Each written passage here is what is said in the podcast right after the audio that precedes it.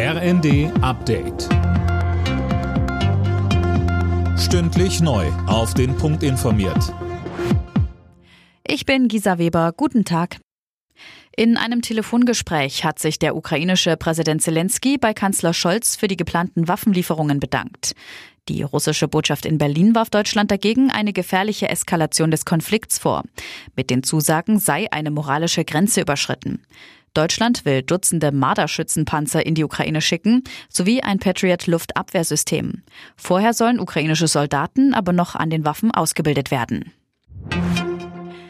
Die Hängepartie hat ein Ende. Im 15. Wahlgang ist der Republikaner Kevin McCarthy zum neuen Vorsitzenden des US-Repräsentantenhauses gewählt worden.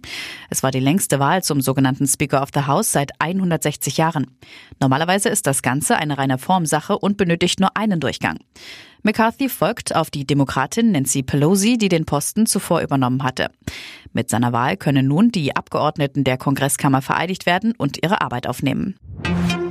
Schlecht für Wintersportler und Schneefans, gut für die Böden. Das milde Regenwetter der vergangenen Wochen hat zumindest für ein bisschen Entlastung gesorgt. Um die Dürreperiode der vergangenen Jahre auszugleichen, bräuchte es aber noch deutlich mehr Regen. So Andreas Friedrich vom Deutschen Wetterdienst. Er sagte uns, wie es mit dem Wetter wohl weitergeht. Dieses milde Wetter geht jetzt schon seit Weihnachten. Haben wir auch den Jahreswechsel extrem mild erlebt und es geht auch zumindest nach unseren Vorhersagen noch die nächsten Tage weiter. Wir können immer so sieben bis zehn Tage in die Zukunft schauen und nach diesen Prognosen, die uns jetzt vorliegen, ist in diesem Zeitraum keine Rückkehr zu einem winterlichen Wetter in Sicht. Laut DRK werden Blutkonserven in Deutschland langsam knapp. Besonders kritisch ist die Lage demnach in NRW, Rheinland-Pfalz und dem Saarland.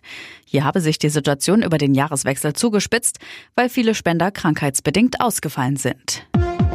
Alle Nachrichten auf rnd.de